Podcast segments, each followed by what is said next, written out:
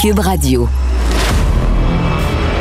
Que Dieu bénisse l'Amérique. The only way we're going to lose this election is if the election is rigged. Remember that. This is the most unusual campaign, I think, in modern history. Que Dieu bénisse l'Amérique. Avec Vincent Dessureau. Cube, Cube Radio. Bienvenue à Que Dieu bénisse l'Amérique. 100 jours, déjà 100 jours de la présidence de Joe Biden. Évidemment, on analysera euh, bon, tout ça dans les prochaines minutes parce que euh, c'est un trois mois assez chargé pour euh, Joe Biden qui a eu à lancer évidemment ses milliards de milliards dans des programmes de sauvetage et qui faisait dans les derniers jours son premier discours au Congrès. Et dès les tout débuts, un élément qui a quand même retenu l'attention, un moment historique qui s'est passé alors que Joe Biden commençait son discours. Madam Speaker, Madam Vice President.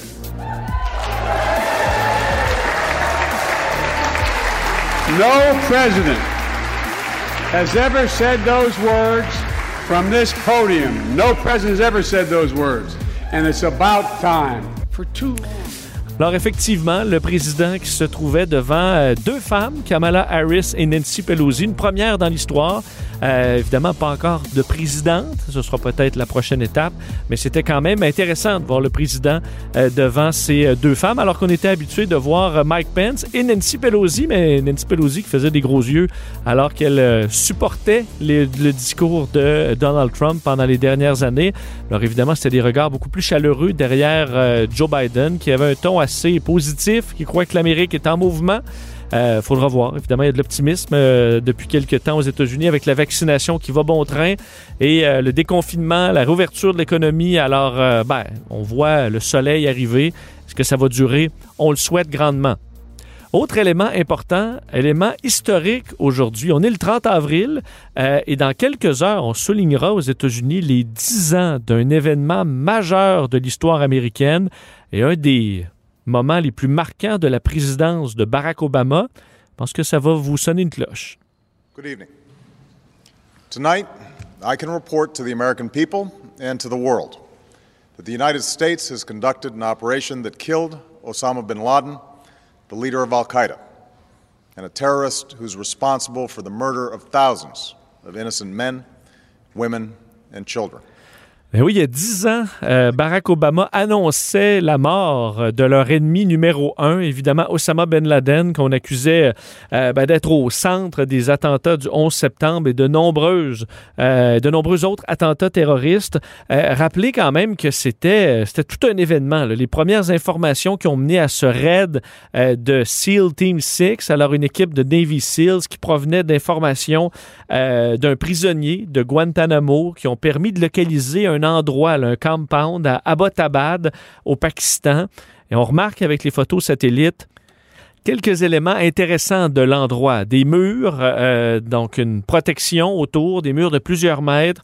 L'endroit semble valoir à peu près un million de dollars. Ça fait huit fois la taille de n'importe quelle autre habitation des environs.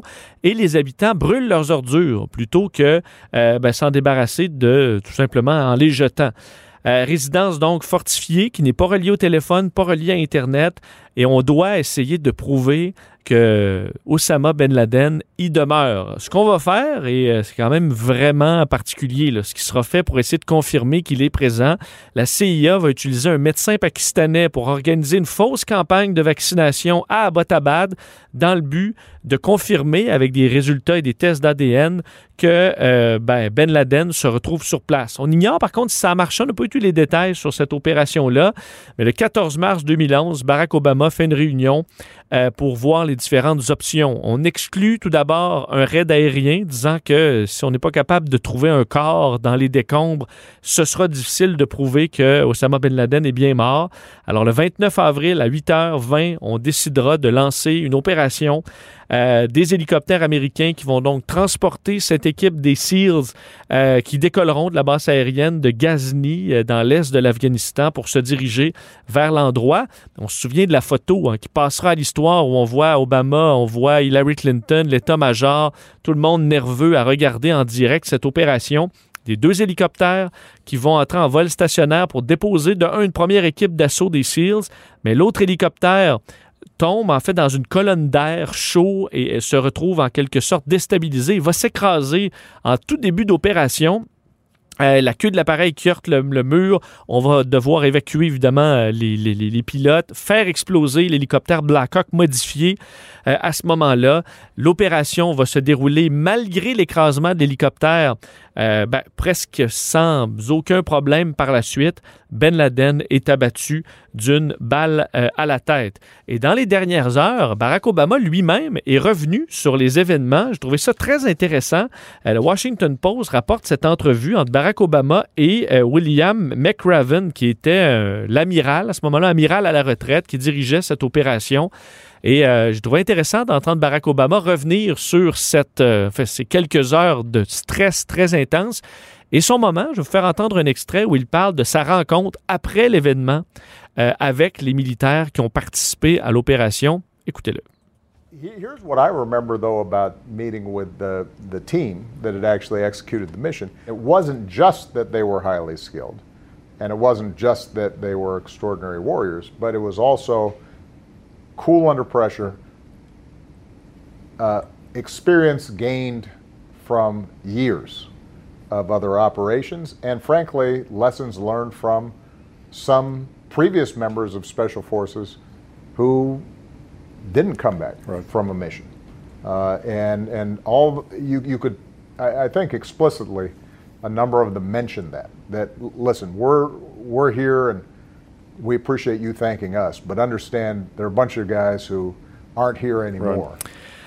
Euh, le président euh, qui était d'un très touché à un certain moment dans l'entrevue où il parle euh, avec émotion qu'il rencontrait les, bon, les soldats après coup et dit bon, ces soldats qui sont évidemment de haut niveau, ils n'ont pas seulement eu de, de, de l'expérience, ce sont des gens qui sont qui restent froids dans, sous la pression, mais qui ont beaucoup appris de leçons des gens avant eux, d'autres soldats des forces spéciales avant eux, et que malheureusement plusieurs ne sont pas revenus. Il dit, je sentais ça. Eux, évidemment, sont revenus. Ils sont tous euh, revenus vivants de la mission. Mais euh, il dit, il y a ce poids-là de ceux qui sont morts avant parce que eux, le fait qu'ils restent cool sous la pression, c'est en raison de plein d'expériences passées, de plein d'opérations passées de eux ou d'autres collègues euh, de, des Navy SEALs. Alors, avait un immense respect envers ces soldats qui sont allés risquer leur vie pour ben, venger l'Amérique dans une partie, mais aussi sécuriser euh, l'Amérique face à Al-Qaïda et son grand patron, euh, Osama Ben Laden. Alors, je vous invite quand même, à, si l'histoire vous intéresse de cet événement, moi, je me souviens que bon, je travaillais dans une radio de Québec. je commençais à avoir des informations que ça se passait vers 10h, 11h.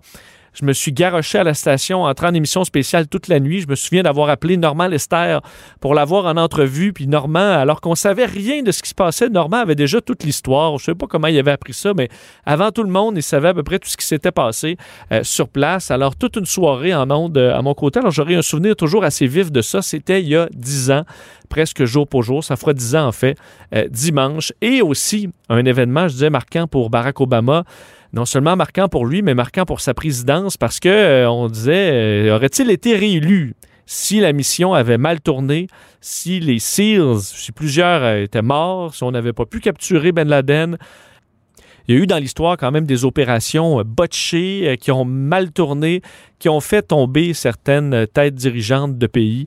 Alors, ben, ça a bien tourné dans le cas de Barack Obama et cette photo hein, qui a fait le tour du monde et dont on se souvient encore de ces événements. Manquez pas, euh, d'ailleurs, à la fin de l'émission, parlant d'histoire plus légère, celle-là, on revient en fin d'émission sur les Jeux olympiques de 1904 à Saint-Louis, premier jeu américain, où il s'est passé la course la plus folle de l'histoire des Jeux olympiques. Manquez pas ça. Bonne émission.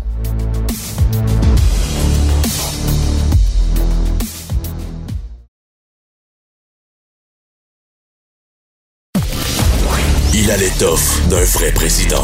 Vincent Dessureau anime. Que Dieu bénisse l'Amérique. C'est une grosse semaine à analyser. J'avais hâte de parler avec euh, notre collègue Luc La Liberté. Bonjour Luc. Bonjour Vincent, comment vas-tu? Très bien. On en parlait la semaine dernière qu'on allait arriver euh, cette semaine au centième jour euh, de la présidence de Joe Biden. Non seulement 100 jours, mais également son premier discours au Congrès. alors c'est peut-être le, temps de, s'arrêter quand même. Je sais que 100 jours, je lisais certains analystes qui disaient là, en 100 jours, il y a quand même beaucoup de limites à ce qu'on peut analyser d'une présidence, mais ça donne quand même un peu le ton. Et je voulais t'entendre là-dessus sur euh, les 100 premiers jours de, Joe Biden. Euh, qu'est-ce que tu retiens de ces trois premiers mois? Écoute, l'activité intense, j'ai envie de, résumer ça comme ça assez simplement. Euh, Biden avait fait la, promesse, ou en tout cas, il s'était exprimé à plusieurs reprises en disant, puis bien sûr la formule est en anglais, We will hit the ground running. Hein, on ne va pas y aller tranquillement. Je, connais le tabac un peu. J'ai une équipe qui est expérimentée. Euh, on va être capable d'agir vite dès le premier jour. Bien des présidents disent ça. Hein? la plupart disent, moi, dès que je vais être élu, hein, la première chose que je ferai. Biden, jusqu'à maintenant, peu importe ce que ça donnera, puis il y a des angles déjà ou des indicateurs qui, nous permettent une certaine analyse, mais on, peut conclure qu'il a été très actif, beaucoup plus que ne l'est un président, quand on regarde non seulement le nombre de projets, mais la taille des projets qu'il tente de mettre en place. Dans certains cas, c'est déjà accepté ou passé, dans d'autres, euh, on, aura des négociations très, très intenses.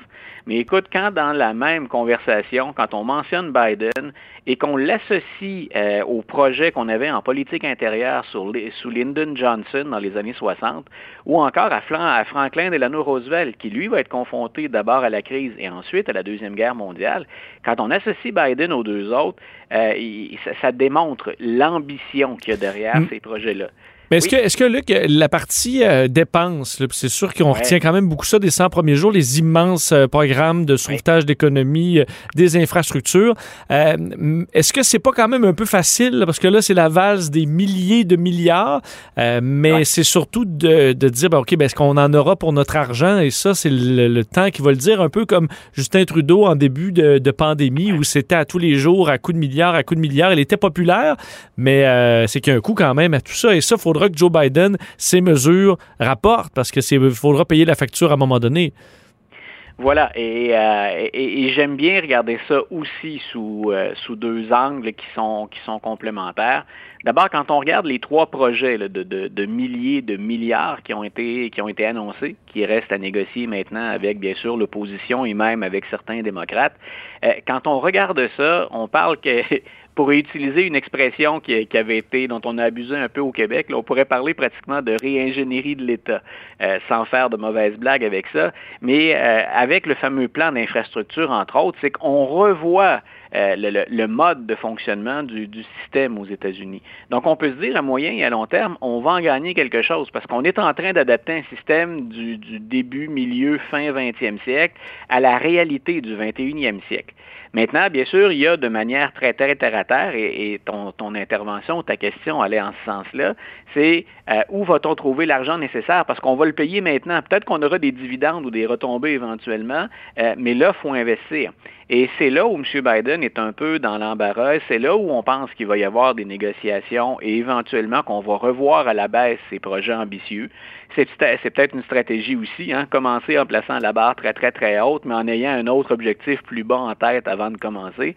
Euh, mais il s'agit de sortir, de, de, faire des calculs très concrets pour se rendre compte que ce qu'il a proposé pour financer ces projets, ce n'est pas à la hauteur. Donc, il a dit, puis ça, c'est toujours populaire quand on le fait, en tout cas au sein d'un grand pan de l'électorat, il a dit les plus riches devront, hein, they'll have to fair share. Donc, leur juste part d'impôts ou de taxation. Donc, il a dit ce que M. Trump avait accordé aux plus riches comme baisse d'impôts, comme avantage fiscal. Moi, je renonce à ça, puis on va hausser leur niveau de taxation. Mais ce n'est pas suffisant pour euh, garantir le, paiement finalement ou le soutien de tous ces projets-là sans qu'on pense à d'autres hausses d'impôts et cette fois-là pour des gens de la classe moyenne ou pour des gens plus, plus pauvres aux États-Unis. Alors c'est ce qui va rester à vendre. Mais quand on regarde la performance, le M. Biden, on en avait déjà parlé de ça aussi, hein, euh, il arrive avec une vaccination qui fonctionne à un taux record, avec un pays qui envisage un retour à un semblable normal dès le mois de juillet. La ville de New York hein, vient d'annoncer, avec mhm. le maire de Blasio, qu'on allait euh, déconfiner complètement sans réserve. Donc, les gens ont l'impression, et pas juste l'impression, que l'économie va mieux, euh, que la pandémie, le nombre de cas est à la baisse cette semaine, là. autre bonne nouvelle, puis que la vaccination s'accélère. Donc, M. Biden est plutôt bien reçu. Et il a, je pense, ce talent ou cette sensibilité, en tout cas.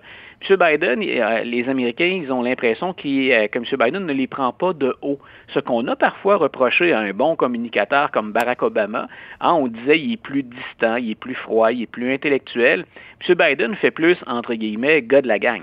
Donc, quand on a un contexte qui est favorable, avec quelqu'un qui vous semble plus terre à terre ou quelqu'un qui, qui serait un des vôtres, je pense qu'au moment où on se parle, ça fait un bon mélange pour Joe Biden. Mais tu l'as dit, 100 jours, c'est pas c'est pas quatre années de présidence, mais c'est plutôt un bilan positif qu'on peut faire. Quel est dans ce qui a moins bien été? Je sais que tu nous en avais glissé un mot la semaine dernière, la question de la frontière. Est-ce que c'est encore ce, que, ce, que, tu mets comme gros bémol euh, dans le, premier, euh, premier élan de, de l'administration Biden? Ça s'est légèrement amélioré, mais tu vois, aujourd'hui, les chiffres repartent dans, dans, le sens inverse. La situation, elle est très, très précaire.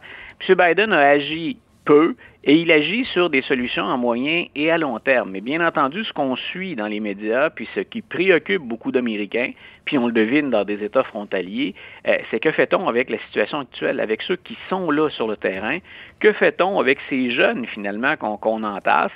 Il reste des mesures plus musclées ou plus rapides à prendre. C'est une situation qui est intolérable, d'abord au plan humain, mais ensuite aussi pour des raisons de sécurité, puis des raisons d'accueil de, dans les formes ou selon les, structures habituelles.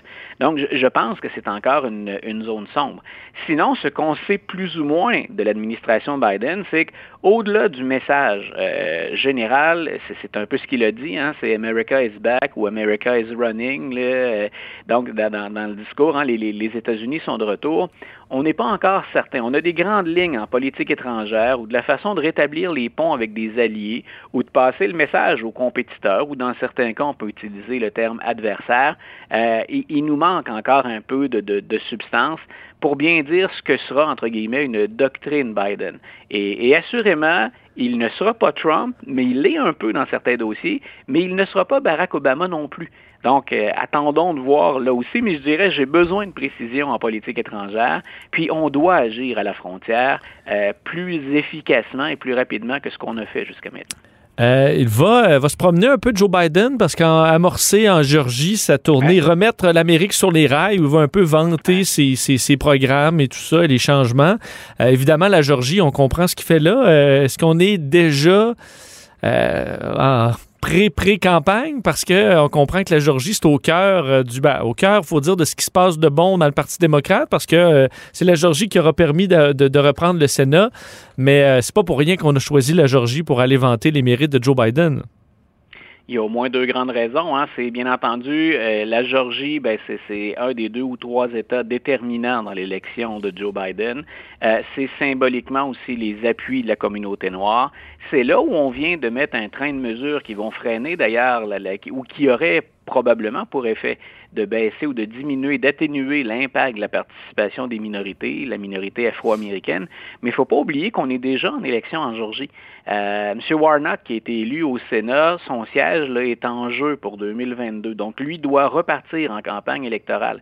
Euh, et on a besoin de ces sièges-là. Joe Biden le fait pour lui, le fait pour un clin d'œil à la Géorgie euh, qui lui a rendu hein, un, fier service en élisant deux sénateurs, plus, euh, bien entendu, le vote qui lui a été favorable. maintenant, il doit s'assurer aussi que M. Warnock garde son siège, ce qui n'est pas nécessairement évident. Et Joe Biden, on le sait, on est à 50 sénateurs républicains, 50 démocrates. Donc, euh, il y a beaucoup en jeu en 2022. Les républicains pensent être capables de regagner le contrôle du Sénat. On aura deviné, bien entendu, que Biden va déployer tout ce qu'il peut d'énergie, de ressources euh, pour maintenir ou augmenter même euh, la, présence démocrate dans la Chambre haute. Est-ce que, euh, quand même, j'écoutais le discours de Joe Biden en Georgie qui disait, entre autres, là, euh, ben, qui remerciait les gens de la Georgie disant qu'ils avaient changé l'Amérique, puis c'était quand même un rappel de l'importance d'aller voter. Je te dis, il y a quand même quelque chose là qui a peut-être changé chez certains qui n'allaient pas voter avant, certaines minorités qui sentaient peut-être que leur vote allait, allait rien changer, mais que là, ils vont sentir pour un certain temps, dire, ben écoute, c'est vrai là, que ça a changé quelque chose. On a réussi à sortir Trump, à sortir les républicains du Sénat. Est-ce qu'il peut pas avoir un effet qui va durer quand même un peu plus longtemps et qui va peut-être contrecarrer les plans des républicains en Georgie? Ben, écoute, il y a un activisme sur le terrain qui a, porté fruit. On avait parlé hein, au, moment de la campagne, quand on parlait des primaires, on avait parlé d'une possible candidature de Stacey Abrams. Euh, Madame Abrams, finalement, elle ne s'est pas présentée. Elle a été reléguée au, second rang assez tôt, mais elle est toujours demeurée très active. Et il y en a beaucoup qui disent c'est grâce à Madame Abrams puis à, des associations, des regroupements d'activistes, si on a mobilisé les Noirs autant. Donc, tu l'as bien dit, ce que ça signifie, c'est que ça fonctionne. Et je ne sais pas si tu as remarqué, dans le dernier recensement, moi j'en ai peu parlé, en tout cas dans, mes billets de blog ou dans mes articles, euh, mais dans le dernier recensement, il y a un mouvement de population vers des États du Sud, vers le Texas, entre autres. Et on pourrait dire, ben, les républicains vont se réjouir parce que ce sont des États conservateurs dont la population augmente, alors que euh, autour des Grands Lacs, dans ce qu'on appelait les territoires traditionnels, les swing states, la population baisse. Euh, c'est peut-être une bonne nouvelle, mais c'est peut-être une mauvaise nouvelle aussi parce qu'il faut voir qui migre vers le Texas et où on va s'installer. Et si cette migration, et ça semble être le cas, cette hausse démographique va vers les villes, ben, on entre dans des fiefs qui sont de plus en plus démocrates. Et ça, ben, c'est une chose euh, dont on avait aussi discuté. Euh, ben, le Texas, là, il, était rouge républicain, il est mauve actuellement. Il y a des endroits où on penche pour le bleu démocrate de plus en plus. J'ose à peine imaginer le changement dans le décor politique aux États-Unis si, avec le nombre de grands électeurs en jeu, parce que la population est importante, c'est le deuxième État le, plus populeux, s'il fallait que cet État-là penche du côté démocrate, les républicains sont condamnés à l'opposition pour très longtemps ensuite. Euh, parlons de, bon, dans les trucs un petit peu plus étranges, mais qui touchent quand même l'élection. Euh, parlons de l'Arizona. Je veux que tu me racontes cette histoire parce que si, on retourne un peu dans les ce qui faisait pas de sens des, dernières années. Là. Euh, Cyber Ninja, l'Arizona, le recomptage, explique-nous un peu ce qui se passe là-bas. Écoute, en Arizona, dès qu'on a annoncé les, les, résultats de l'élection 2020, avant même qu'il y ait des recomptages ou des recours devant les tribunaux, euh, les républicains se sont activés très, très, très rapidement pour dire cette victoire-là n'est pas légitime. Donc, on est allé de recours légaux en recours légaux. Puis, on le sait maintenant, euh, ça a été euh, à la fois, c'est une approche bipartisane, mais républicains et démocrates ont convenu du fait que l'élection, il n'y avait pas de, de, de, de fraude là-dedans, il n'y avait pas d'irrégularité, rien en tout cas de majeur qui justifie de suspendre ou d'annuler les résultats, et on a certifié les résultats. Donc, l'Arizona ne va pas changer de camp avec ce qui se passe actuellement.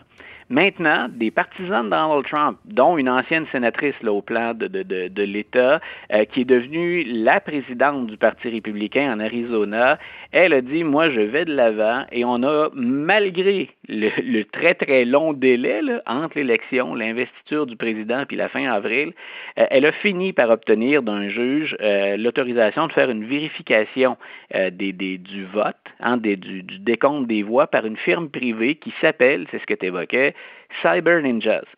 Cyber Ninjas, c'est une compagnie qui se spécialise essentiellement dans, euh, et ce serait des services aux particuliers ou à de petites entreprises, on offre aux gens de les protéger contre différentes formes de piratage informatique. Mais cette compagnie-là, il n'y a pas de politiciens républicains qui la connaissent en Floride. Quand on leur a dit, écoutez, c'est cette firme-là qui est engagée pour faire le décompte des voix en Arizona, euh, ils ont dit, mais ils vont faire quoi là? Puis ont dit, bien, en Floride, on a eu de multiples cas d'élections serrées ou très controversées. On a fait des recomptages. On n'a aucune idée de qui c'est. Et si on va visiter le site de Cyber Ninjas, parce que la compagnie existe pour vrai, il n'y a aucune mention d'aucune expertise dans ce domaine-là.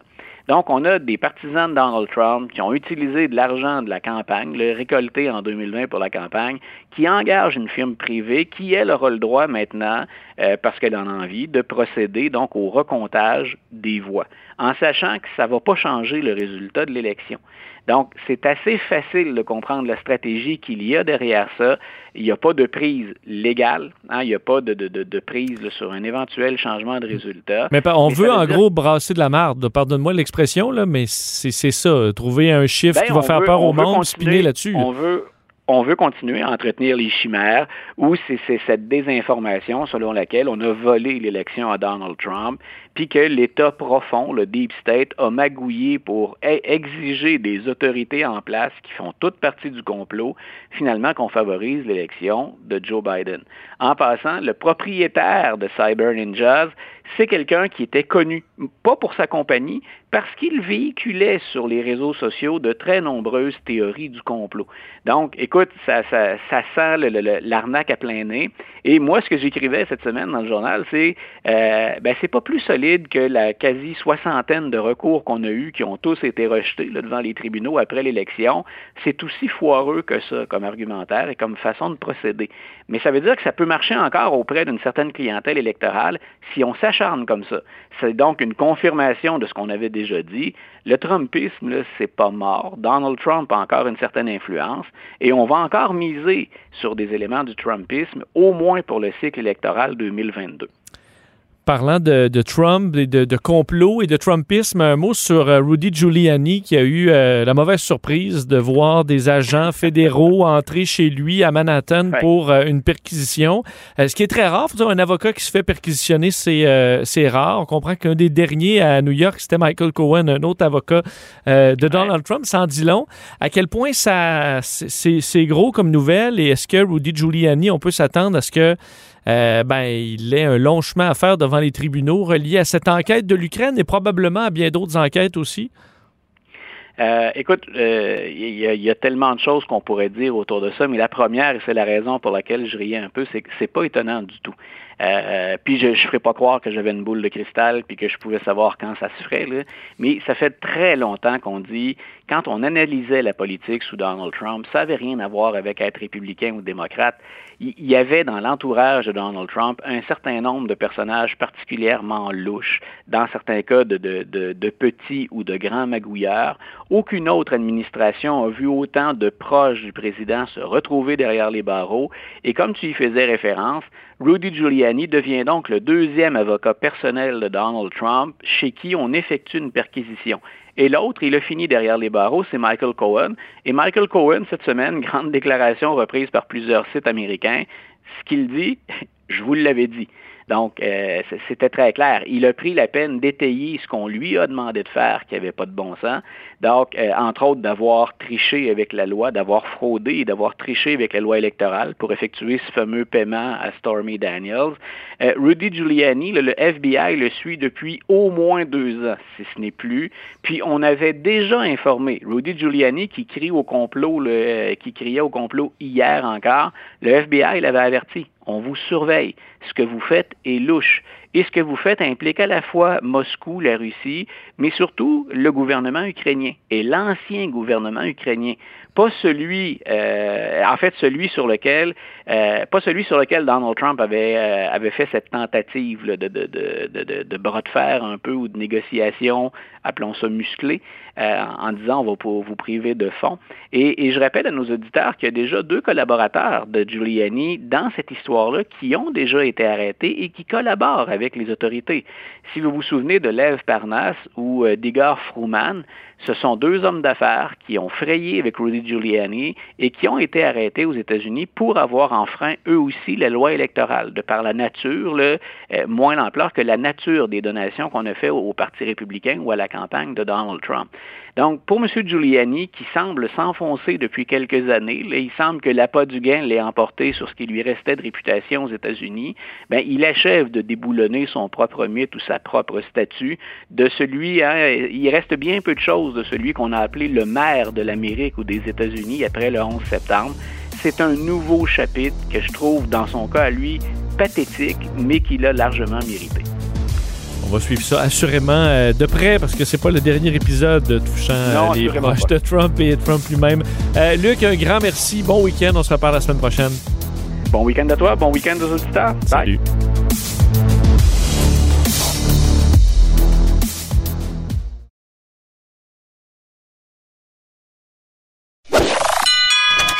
Si la Maison Blanche était à vendre, ça ferait longtemps qu'il l'aurait achetée.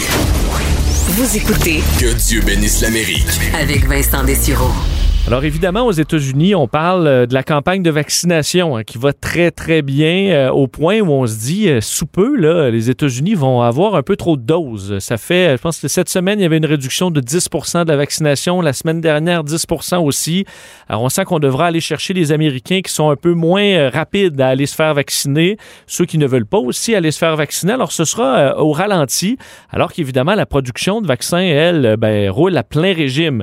Alors les États-Unis risquent de pouvoir envoyer, d'ailleurs Joe Biden en a parlé, envoyer des vaccins un peu partout à travers le monde. Ils l'ont fait en devançant certains euh, envois de AstraZeneca au Canada.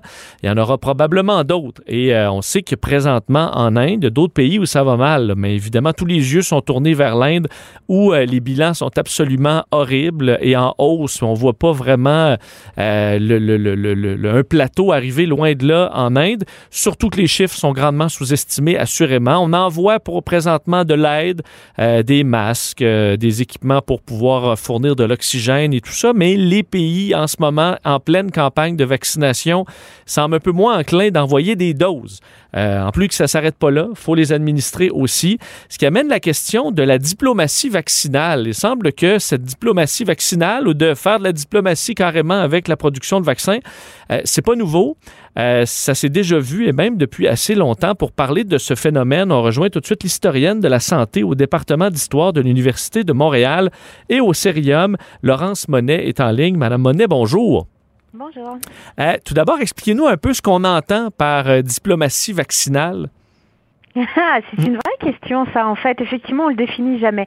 Quand on parle euh, souvent de diplomatie vaccinale, en fait, c'est le fait d'utiliser des vaccins, quels qu'ils soient, pour euh, participer aux relations bilatérales, multilatérales, internationales, et donc se servir de cet outil technique pour améliorer des échanges et des, euh, des, des discours à l'échelle internationale. Bon, et là, visiblement, on est dans une situation comme ça, euh, comme ça dans le monde, mais de ce que je comprends, et vous êtes, euh, vous connaissez justement bien l'histoire, c'est pas une première dans le monde où on doit jouer à des, on comprend des jeux de coulisses et de pouvoir reliés au vaccin? Alors des jeux de coulisses et de pouvoir, oui, mais d'abord revenons justement à la, à la question de diplomatie, c'est-à-dire que le vaccin, et en particulier d'abord et avant tout le vaccin antivariolique, qui est développé au tournant du 19e siècle, devient un outil d'amélioration des relations entre les pays, et puis on l'imagine aussi être capable de montrer la bienveillance d'un certain nombre de pays, en l'occurrence européens, voire occidentaux, les États-Unis vont être assez rapidement partie prenante, dans des pays africains ou asiatiques qui auraient besoin de notre aide. Et ça va s'inscrire en particulier dans le contexte de la colonisation européenne au XIXe siècle.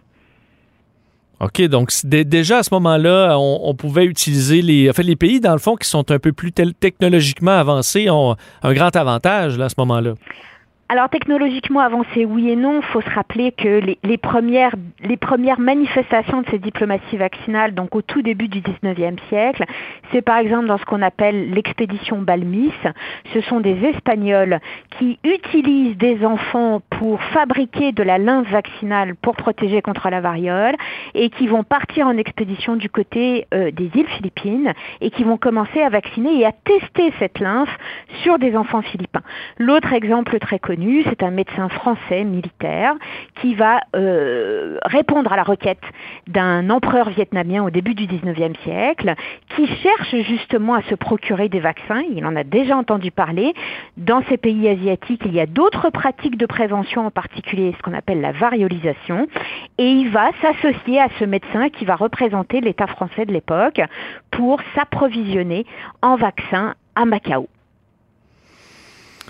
OK. Est-ce qu'il y a des exemples de, de, de partage? Je dis pas vous parler de, de bienveillance. Est-ce qu'il euh, y a quand même des cas où la communauté internationale a tout simplement agi par, euh, par, par, bonté ou il y a toujours quelque chose euh, en échange? Il y a toujours quelque chose en échange. Soit à l'époque, donc au 19e siècle, une volonté de s'implanter politiquement, économiquement dans un pays et éventuellement de le coloniser. Et puis, bah, on le voit aujourd'hui, euh, une difficulté, je dirais, à véritablement euh, ouvrir les vannes, à permettre de lever les brevets sur les vaccins. Hein. Euh, Gates a été très clair là-dessus. et donc, une bienveillance éventuellement, mais il faut que ça nous rapporte d'une façon ou d'une autre. Et puis, il ne faut jamais oublier, et vous l'avez mentionné, mentionné dans votre introduction, que distribuer des vaccins gratuitement quand on n'en veut pas ou quand on en a trop, hein, dans le cas des États-Unis, AstraZeneca, il faut quand même rappeler qu'ils n'ont pas homologué AstraZeneca. C'est une des raisons pour lesquelles ils les ont envoyés au Canada, c'est parce qu'ils ne pouvaient pas s'en servir. Mais au-delà de ça, les vaccins, les doses de vaccins ne suffisent pas pour vacciner. Il faut des moyens pour les transporter, les conserver et vacciner les gens. Donc, ça, est-ce que des pays vont vouloir tout simplement envoyer les doses? Quand il y aura trop de doses, bon, on envoie les doses, euh, sachant que le, gros du casse-tête, c'est la gestion, l'administration, et que ça, on, on laissera des pays un peu en déroute s'arranger? Ben, euh, on les laisse déjà en déroute dans une certaine mesure. Normalement, quand on cherche à vaincre une pandémie, on s'arrange pour que tous les pays concernés aient accès à des vaccins, ce qui n'est pas le cas aujourd'hui, une fois de plus. C'est-à-dire qu'on voit que ce sont les producteurs euh, des pays du Nord essentiellement qui euh, s'arrogent les doses et qui sont en mesure de les payer. Euh, par ailleurs, effectivement, la question de l'envoi de doses, de la répartition des doses est un aspect du problème ou des enjeux, puisque, comme je l'ai dit tout à l'heure, il va falloir des vaccinateurs, il va falloir des, euh, des voitures, des camions pour les transporter, il va falloir des réfrigérateurs. Et en l'occurrence, dans certains pays, tout ce matériel et ces ressources humaines ne sont pas forcément disponibles au jour d'aujourd'hui. Parce qu'on a vu très rapidement au départ les États-Unis qui ont dit ben là, toutes nos doses, on les garde aux États-Unis jusqu'à ce que tous les Américains qui le souhaitent soient vaccinés. Euh, mais le plus grand producteur de vaccins, ça demeure l'Inde, qui a quand même continué d'envoyer, là, c'est beaucoup plus serré maintenant, mais continuer d'envoyer des vaccins de par le monde, continuer d'envoyer même de l'oxygène euh, de par le monde. Est-ce que c'est parce qu'à ce moment-là, un pays davantage, euh, bon, qui est plus pauvre, n'a pas le choix de respecter ses contrats à l'international, tandis que les États-Unis peuvent dire, ben nous, on, va, va prendre en premier et après ça, on verra pour les autres pays? Malheureusement, c'est tout à fait ça. Hein. Il y a plusieurs logiques qui entrent en concurrence, je dirais. Effectivement, il faut jamais oublier qu'il y a un certain nombre de pays qu'on dit en développement ou en émergence qui sont des gros producteurs de vaccins. L'Inde en est un exemple, l'Indonésie en est un autre, et il y en a d'autres. Mais producteurs de vaccins, qu'est-ce que ça veut dire? Ça ne veut pas dire concepteur du vaccin forcément, ça veut dire parfois développeur ou euh, producteur au niveau de la chaîne industrielle. Et cette capacité-là, elle ne dit pas forcément qu'on va être capable de s'acheter les doses, les produits finaux, en particulier parce qu'il y a des brevets sur ces doses. Et qui est capable de se les acheter et surtout de les avoir réservés dès qu'on a su qu'ils pourraient être produits? Eh bien, c'est des pays comme les États-Unis, le Canada ou l'Europe. Évidemment, en ce moment, tout le monde s'arrache les doses contre la, bon, de vaccins contre la COVID, mais dans l'histoire, euh, vous parliez du vaccin de la variole, entre autres, quels ont été les vaccins qui ont généré le plus d'intérêt ou euh, ce, genre d'espèce de folie euh, dont on doit absolument trouver des doses le plus rapidement possible? Est-ce que vous en avez en tête? Alors c'est une vraie question, c'est difficile de comparer parce qu'on est quand même dans une situation relativement inédite dans le sens où on est dans une pandémie qui touche véritablement presque totalement l'ensemble du monde, à degrés divers bien sûr, mmh. où on a développé des vaccins très rapidement, des vaccins qui coûtent cher à la production et à l'achat. Et donc là, il y a aussi une concurrence importante où les pays riches sont plus en mesure que les autres euh, de se les approprier. Comme exemple, en fait, souvent les exemples qu'on peut mettre de l'avant, euh, ils révèlent des problèmes de pénurie. C'est-à-dire le fait que, pour le dire très simplement, euh, il y, a une demande, mais l'offre n'est pas à la hauteur. Et on l'a vu euh, ici aussi, euh, dans les premiers temps de la production vaccinale, puis ça pourrait encore arriver, on s'est rendu compte, bah, on attendait des millions de doses, puis finalement on en a eu moins. Hein. les flux sont, tendus, on a des capacités de production qui sont, qui sont pas à l'infini. Ça, c'est des choses qu'on voit à d'autres périodes de, de l'histoire vaccinale, que ça soit avec des vaccins contre la grippe, que ce soit avec des vaccins contre la rougeole, la polio, à des moments en particulier clés qui sont des moments de résurgence épidémique ou pandémique. Et donc ça, effectivement, ce genre de concurrence, on va le voir, en particulier entre des pays qui ne sont pas assez producteurs, c'est-à-dire qui n'ont pas les facilités, les institutions, les lieux de fabrication de, de vaccins suffisants pour euh, conserver leur autonomie en la matière. Et malheureusement, le Canada fait désormais partie de ces pays qui n'ont plus de la capacité de production suffisante. Et, justement, vous qui connaissez bien l'histoire, souvent on a l'impression qu'on refait les, mêmes erreurs et qu'on apprend peu de l'histoire. Pensez-vous que cette fois, vraiment pour plusieurs pays, dont le Canada, qui se sont fait prendre, euh, justement étant incapables de produire euh, ses, ses propres vaccins, est-ce qu'on risque de voir à peu près tous les grands pays du monde développer leurs propres capacités et que si ce genre de situation se reproduit, on sera dans euh, une toute autre façon de faire au niveau mondial? Malheureusement, je suis pas très optimiste sur ce genre de choses. Je vais vous dire plusieurs choses. D'abord, quand tout ça sera fini, puis on ne sait pas quand ça va être fini, puis il n'y aura pas un jour où ça sera fini. Ça va prendre du temps. Les gens vont vouloir passer à autre chose, les gouvernements vont vouloir passer à autre chose, et puis d'un point de vue financier, faire repartir mmh. la machine de la production vaccinale, ça coûte très cher. Le Canada a été parmi les premiers producteurs jusque dans les années 70-80. Les gouvernements fédéraux, fédéraux et provinciaux ont abandonné leur soutien à la production vaccinale parce qu'ils estimaient que ça coûtait trop cher. L'autre chose que je vais mettre de l'avant et qui est très liée à ce, premier point, c'est que tout ce qui est prévention des pandémies, euh, prévention euh, de l'arrivée de nouveaux virus, qu'on appelle les politiques de préparation, ce sont des politiques qui coûtent extrêmement cher aux États. Et elles ont du mal à s'engager parce qu'elles ne voient pas forcément le résultat concret ou pas tout de suite. On aurait dû être prêt pour un nouveau virus. On ne l'était pas. Et une des raisons pour lesquelles on ne l'était pas, c'est qu'on n'y avait pas mis l'argent. Et là, on comprend que les gouvernements endettés euh, mettent l'argent au moment où ce sera plus nécessairement à la une des journaux. La, pandémie, c'est moins vendeur. Absolument. Et la prévention, la santé publique, c'est pas vendeur. Euh, trouvez-vous au niveau de la collaboration internationale que euh, ben, on, se rend, on, se rend, compte que toutes ces, ces l'ONU, les grands organismes internationaux, finalement, quand on est en crise, chacun de notre côté, ben, devient, ça devient rapidement chacun pour soi? Oui, ça devient chacun pour soi et c'est assez paradoxal en fait. On, a, parlé de diplomatie vaccinale, mais on parle aussi beaucoup d'isolationnisme vaccinal depuis le début de cette pandémie. Et quelque part, c'est hyper contre-productif et paradoxal parce que justement, encore une fois, on est en situation de pandémie. Les frontières existent, oui, mais les virus, ils n'ont pas vraiment de frontières. À un moment donné, on va véritablement ouvrir les vannes, les gens vont commencer à voyager, les touristes, les professionnels, etc. Et la pandémie ne se réglera pas si on n'est pas capable d'avoir des mesures transnationales, dont des mesures vaccinales. En terminant, Mme Monet, sur la confiance de la population envers les vaccins, euh, est-ce qu'il y a quand même eu une évolution dans la mesure où, à l'époque, vous parliez de la variole, et des, des maladies terribles qui ont touché euh, des gens, des enfants, et à l'époque, les gens avaient des, souvenirs de ça, souvenaient d'avoir des proches qui sont morts de différentes maladies qui sont aujourd'hui pratiquement disparues ou presque, des souvenirs que nous, on n'a pas, une plus jeune génération, euh, et qui nous rend peut-être, bon, inconscients de la valeur d'un vaccin. Est-ce que ça, ce sera difficile à comprendre? Pour une certaine tranche de la population? Oui et non. Euh, on dit toujours, on dit souvent en fait que les vaccins sont victimes de leur succès et qu'effectivement, comme vous le mentionnez, le fait de n'avoir pas vu soi-même ou autour de soi les ravages de la variole, de la rougeole, de la polio, etc., on est moins sensible à la, prévention puis à, l'importance de se faire vacciner. Je pense que c'est pas complètement faux, mais c'est pas complètement vrai non plus. Une des choses qui, à mon avis, manque depuis euh, les années 60-70 surtout, depuis qu'on disparu effectivement les grandes épidémies de, polio qui touchaient énormément les enfants, par exemple, ça fait pas si loin, ça fait un, un demi-siècle, eh bien, il y a eu moins de sensibilisation, d'éducation de promotion de la prévention dont vaccinale. Et là, c'est pas juste l'individu qui est responsable ou coupable, c'est aussi encore une fois les États qui n'ont pas appris les bienfaits de euh, la vaccination à leur société, à leur communauté. Alors, il y aura quand même euh, donc, on est, on, est, possiblement facile à éduquer au moment, au moment opportun.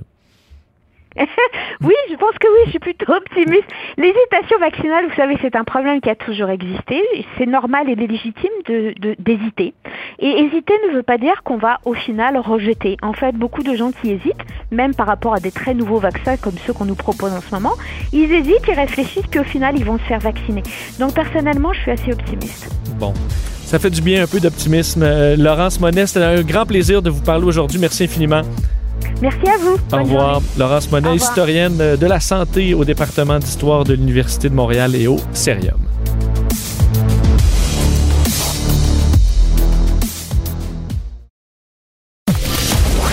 Vous écoutez Que Dieu bénisse l'Amérique avec Vincent Dessureau.